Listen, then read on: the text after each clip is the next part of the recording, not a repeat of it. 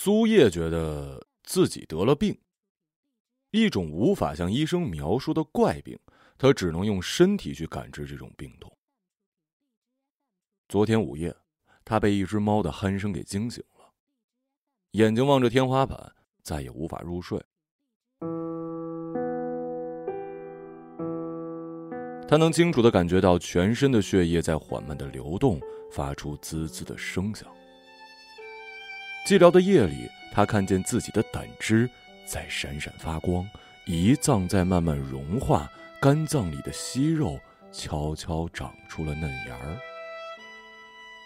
直到听见肾脏像熟睡的猫一样哼叫，他才意识到，他不是被猫吵醒的。而是被自己肾脏的叫声所惊醒的。喉结里突然有一条泥鳅在游动，气管到鼻息里装满了水，他感到一阵窒息，小心翼翼的咳了几下，生怕吵醒身边熟睡的妻子。苏叶知道，自己的病又犯了。在这个夏天安静的午夜。他侧身打开台灯，旋转按钮，找到最暗的边缘，借着台灯辉煌的光线，他拿过马尔克斯的《霍乱时期的爱情》，快速翻到了第三百五十九页，阅读了起来。床头柜的一角还摆放着一本《百年孤独》，这是上个月他去患者图书馆看病的时候，医生给他开的药方。除此之外，还有在他手里的这本《霍乱时期的爱情》。那天在患者图书馆，医生让他描述一下他的症状。苏叶不知道如何说起，他说就像是一条被养在狭小鱼缸里的鱼，只是知道浑身难受，具体到哪里他也无法确定。医生问他的年龄，他说不清楚，只知道自己活了很久，已经没有年龄的概念了。的确如此。自从人类获得永生之后，再也不用年龄来标记一个人人生的长短了。听了他的描述，医生立刻明白了他的病症所在。这些年，他始终体会到人类永生之后随之而来的孤独之症，并伴随着无休止的悲伤。得这种病的人越来越多，但目前无药可医。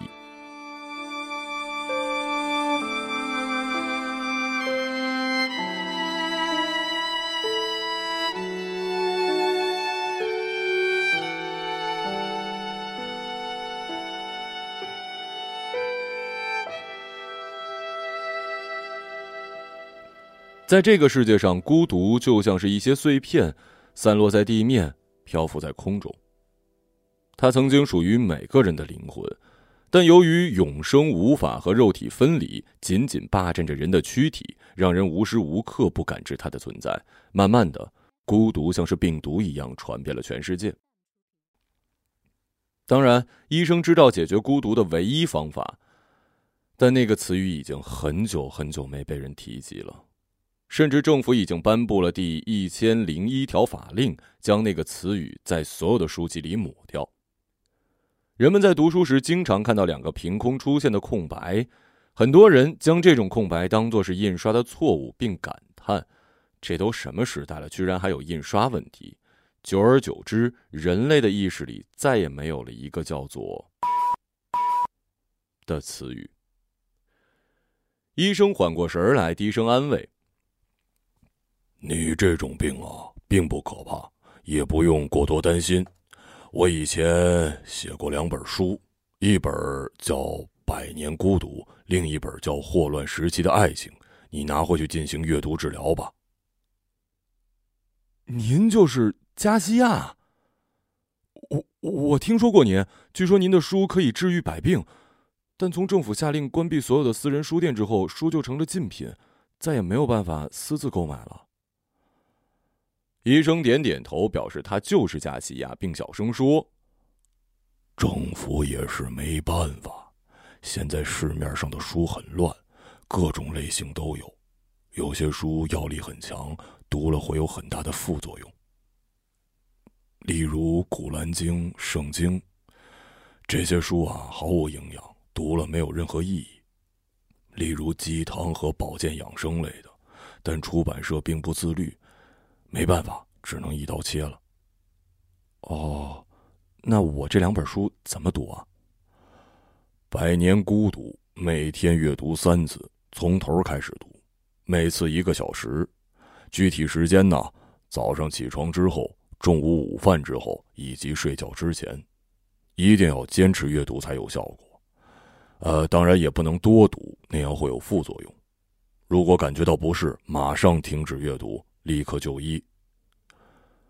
啊，还有啊，这本书读完之后，如果还不见好转，也要来找我。如果有病症来临无法忍受，就读《霍乱时期的爱情》第三百五十九页，可以暂时缓解症状。苏叶读完了《霍乱时期的爱情》第三百五十九页，症状还未减退，他不知如何是好。他只知道自己的病并没有加西亚医生说的那么简单，他好像对他隐瞒了什么，但他无从知晓，只知道一种悲伤的气氛正笼罩着他。熬过猫一样哼叫的夜晚，苏叶终于看见一缕光线从窗帘的缝隙里钻了进来。他坐起来，拿过床头的那本《百年孤独》，翻到昨天的书签发现已经读到了最后一页。他快速将最后一页的文字读完，还没有回味整本书的意味，就把书放回了书柜。书柜上整整齐齐竖着各种各样的书，从书架最左边抽出一本，书封上印着《少年维特之烦恼》。这是他第一次生病，医生让他读的。当时他还在上中学，成长的烦恼一直缠绕着他，让他无法安心学习。他打开夹着书签的那一页，页面上有一段用红笔标记的文字：“此外，我在这里很好，在这天堂般的地方，寂寞正是我心灵的一贴良药。”这青春焕发的季节鼓舞着我不时颤栗的心。每一棵树，每丛灌木，都是花团锦簇。他记得，正是读到这句话的时候，他的少年烦恼之症被医好了。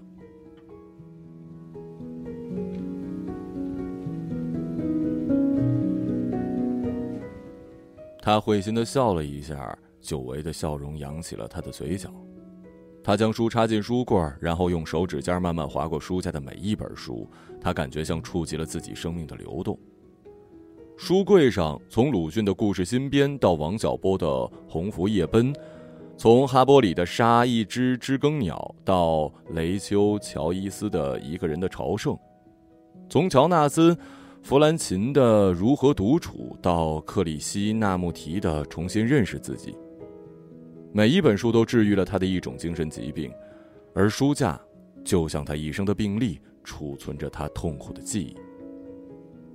然而，这次读完了马尔克斯的书，他那无法描述的症状并没有得到缓解，可怕的悲伤依然笼罩着他。打开窗帘，外面的阳光瞬间填满他的房间，持续不断的点亮着这个不大的房间。妻子还在床上躺着。这已经是他在床上躺的第二十八天了。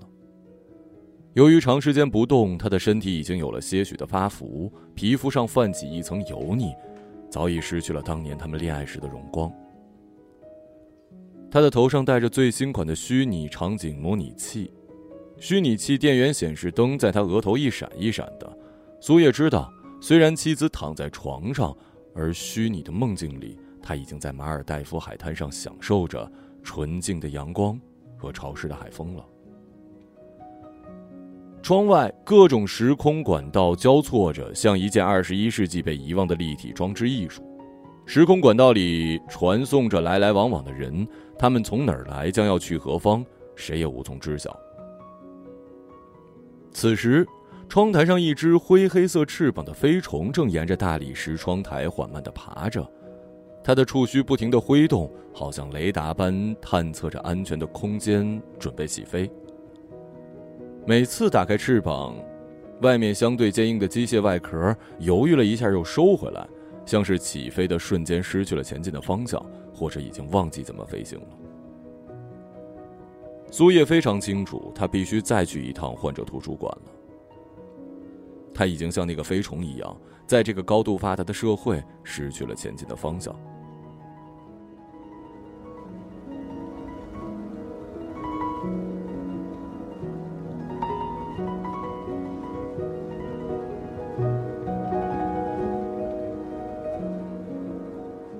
在苏叶生活的这个时代，人工智能基本代替了人类所有的劳动，人们不再需要付出体力和脑力就能享受美好生活，得到自己想要的一切。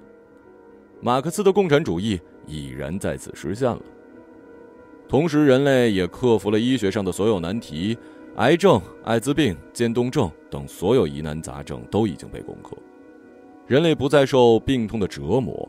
更让人无法想象的是，以色列科学家研制了一种疫苗，只要打上一针，细胞就不会再衰老，也不会有肉体上的任何病症。人类已经获得了永生。渐渐的，医院消失了。药品也随之消亡，这个世界上再也没有了肉体的痛楚和分离。然而，虽然肉体上的疾病已经消除，但精神上的还是无法得到解决。当然，大部分人并不认为这是什么疾病，只是看作人类喜怒哀乐的变化，并不需要药物治疗。但孩子年少时的烦恼，中年人的婚姻危机的焦虑，老年人失去激情的苦恼。都深深的折磨着每一个人。直到有一天，人们发现读书可以治疗所有精神上的问题，一座座患者图书馆便建立了起来，成为每个城市的地标。多年以后，让人惊讶的是，写作成了这个世界上最后的职业，而书籍成为了慰藉人类精神的唯一良药。当然，有人把作家叫做医生，一种精神医生。他们坐在患者图书馆里，解决人类的各种忧愁和烦恼。苏叶走到自己的房门口，在传送显示器输入“世界上最好的患者图书馆”，搜索结果为“全国患者图书馆”。它是由19世纪美国国会图书馆改建而来，藏书一百万册。苏叶点了一下投影，一幅中世纪的建筑 3D 立体投影图出现在他的面前。它像历史的旗帜，标记着人类的文明。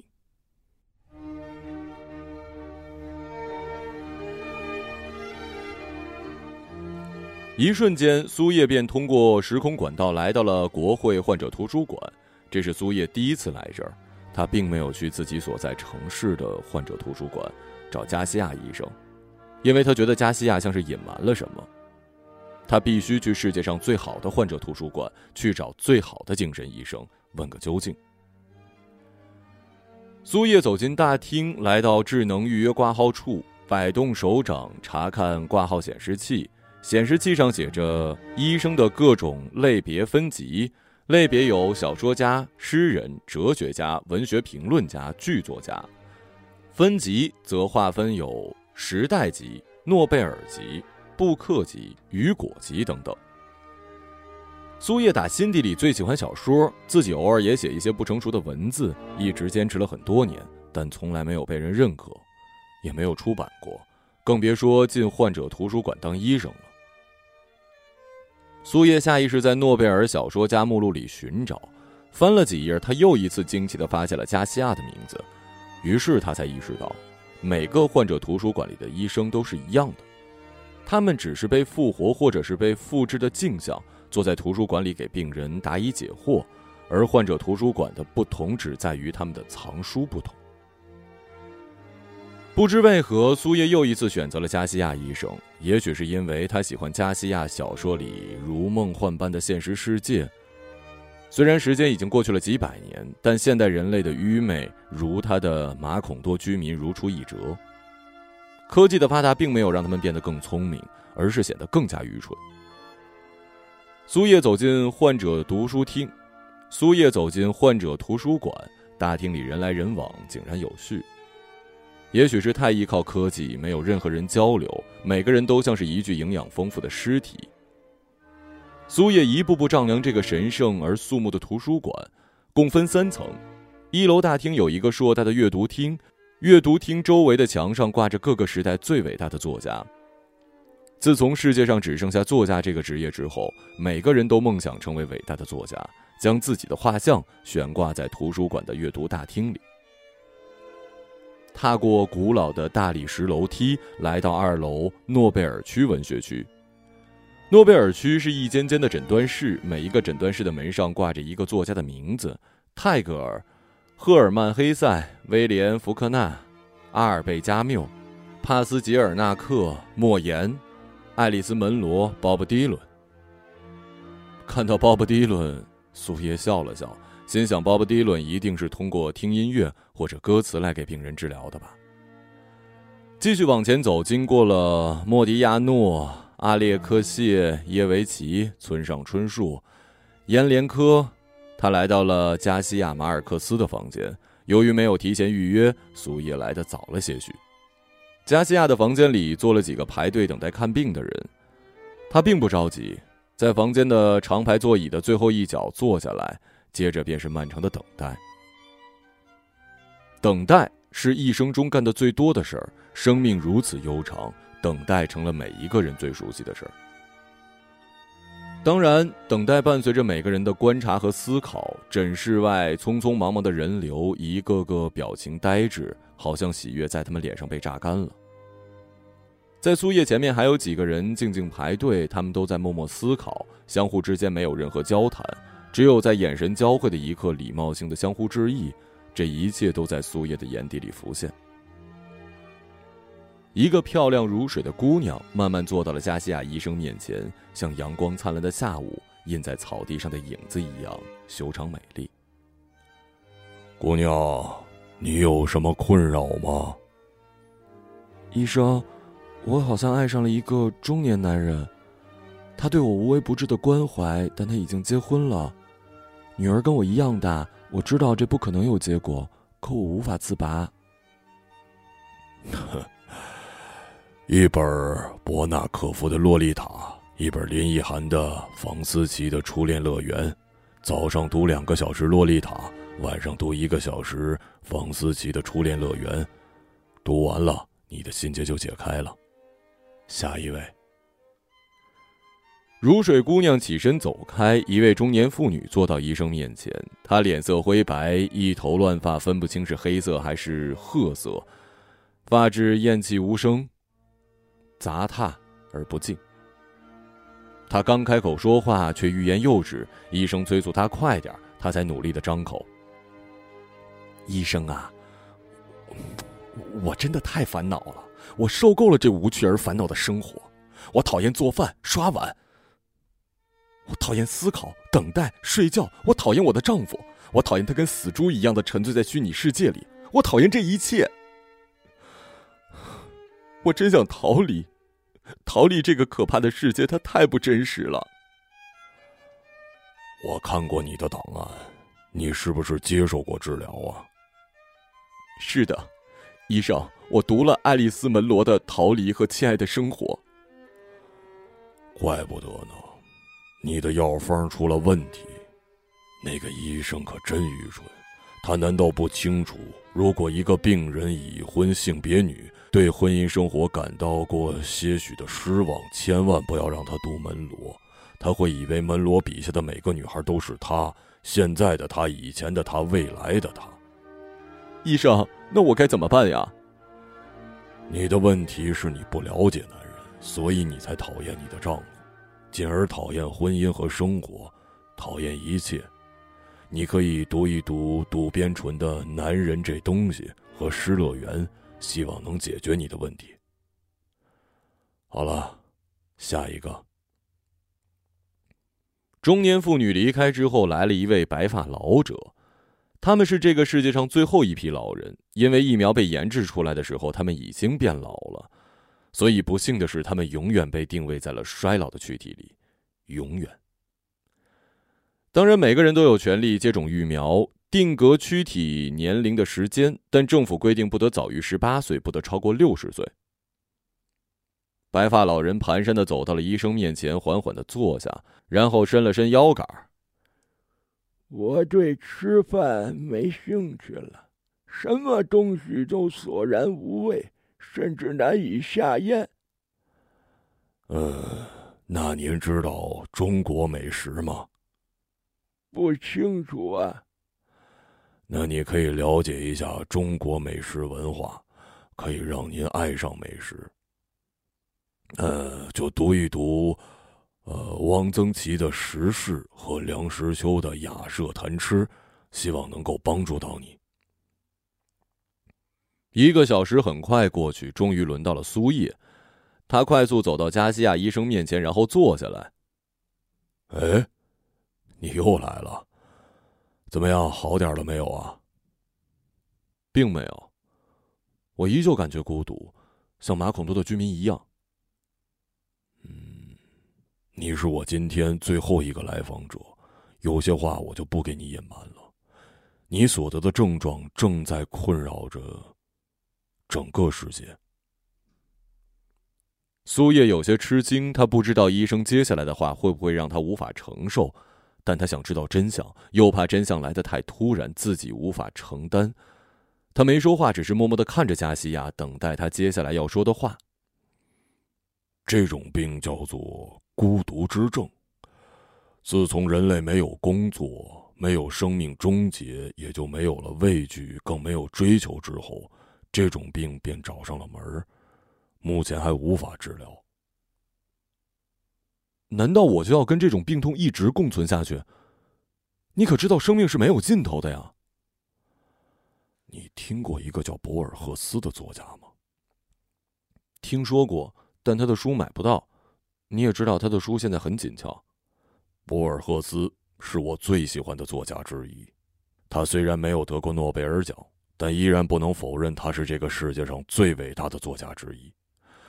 他曾在书里描写过一个叫做巴别塔的图书馆，图书馆里有一本叫做《沙之书》的书，你只要找到这本书，便可以找到解决孤独的方法。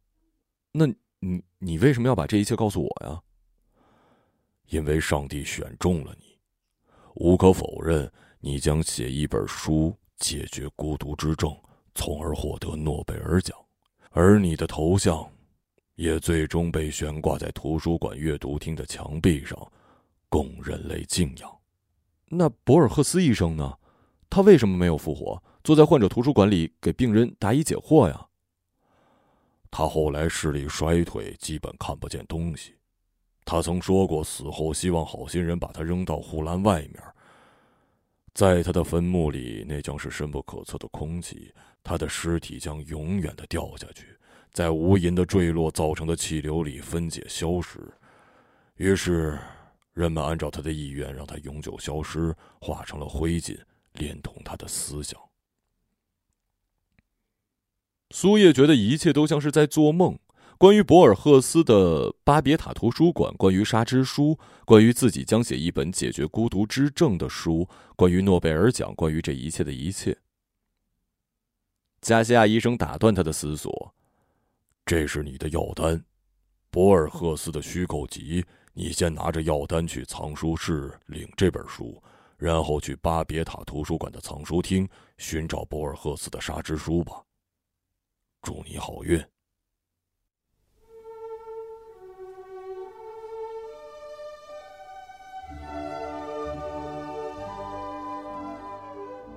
在藏书馆拿到虚构集后，苏叶准备去天台的时光道赶去巴别塔图书馆。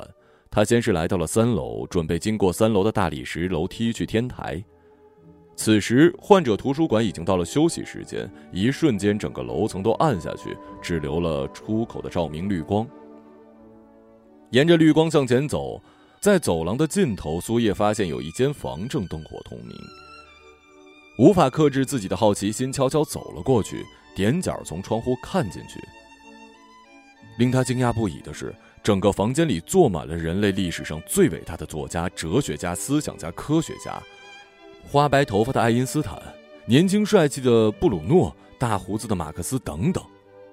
当然，也有阿加西·马尔克斯、赫尔曼·黑塞、威廉·福克纳等一大批的作家。他突然想起来了，这可能就是传说中的人类最高会议，这个世界上唯一还在工作的组织。他们通过会议决定着世界未来的走向。他们正在激烈的讨论一个问题。苏叶仔细一听才知道，是关于如何治疗孤独之症的。他们争得面红耳赤。马尔克斯说：“现在孤独之症越来越严重，它好像可以传染似的，迅速蔓延全球各地。”通过数据分析，全国有百分之五的人已经感到了孤独，他们整日饱受孤独的折磨。通过数据分析，全球有百分之五的人已经很孤独，他们整日饱受孤独的折磨，并且没有终点。牛顿说：“是时候让宗教合法化了。几百年前，宗教还没有被禁止的时候，世人还可以有自己的信仰，心中有自己的神灵。那些心灵的恶魔一定会被宗教所驱赶。现在科技发达了，人们的信仰都没了，甚至连钱都不再追求。”这不荒唐吗？大胡子的马克思说：“宗教就是人类鸦片，它一切慰藉人类心灵的社会功能，就像鸦片有暂时的医疗作用一样。鸦片和宗教被禁止，这也是几百年社会安定的主要原因。中东的混乱局势也是伊斯兰教被废除之后才结束的。”年轻的布鲁诺说：“是的。”宗教是科学发展的绊脚石。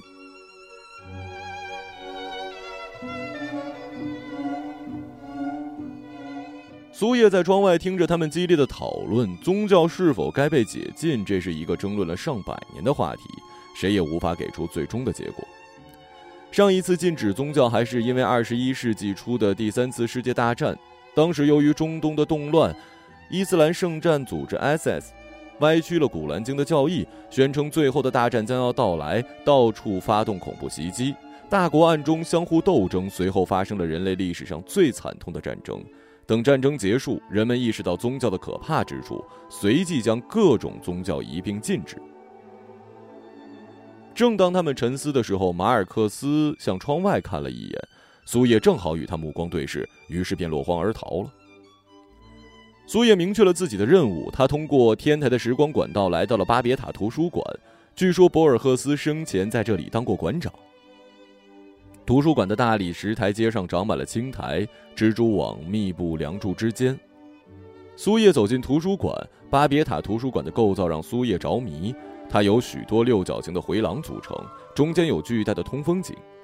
回廊的护栏很矮，从任何一个六边形都可以看到上层和下层没有尽头，像无限的宇宙。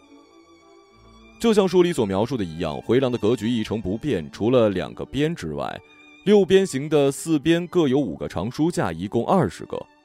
书架的高度跟层高相等，稍稍高出一般图书管理员的身长。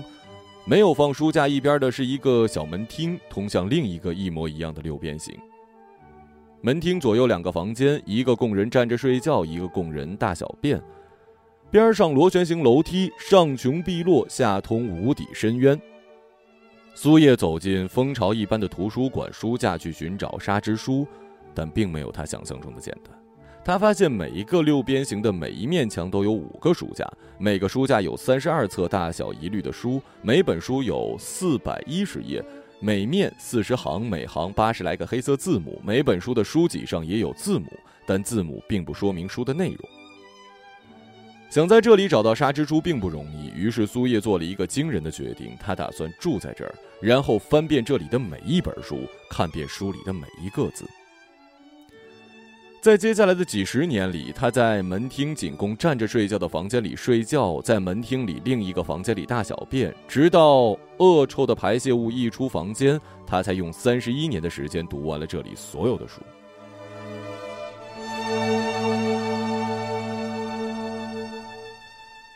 读完这里所有的书，他终于明白了，这个世界上根本就没有一本叫《沙之书》的书，那个永远读不完、翻不尽、烧不灭的书并不存在。那只是博尔赫斯的一个理想。博尔赫斯之所以称它为沙之书，是因为它像沙一样无始无终、无尽无穷，就像这个世界上所有的书加起来的总和。他终于明白了博尔赫斯书中的那句话：“如果空间是无限的，我们就处在空间的任何一点；如果时间是无限的，我们就处在时间的任何一点。”正是人类永生之后，生命长度无限，我们才处在生命的任何一点，于是无法定义自己的存在。如果一个人感觉不到自己的存在，就像宇宙里飘落的一片羽毛，无依无靠，可怕的孤独感便会席卷而来。而治疗孤独的唯一方法，便是终止生命，让生命有一个终点。每个人在每个时间才能被定义，才能存在和感知。几十年后，苏叶的画像被悬挂在了患者图书馆的墙壁上，供后人瞻仰。画像下面赫然写着一句：“死亡并不可怕，可怕的是忘记死亡。”苏叶。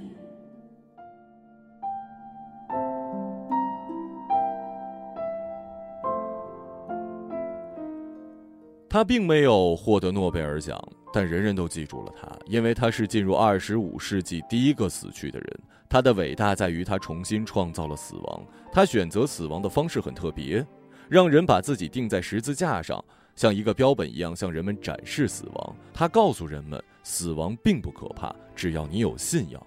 他花费几十年写了一本书，用来解释生与死的意义，让人们不再惧怕死亡。死后，他的著作被每一个人诵读。书的第一页写着：“因为罪的工价乃是死，唯有神的恩赐乃是永生。”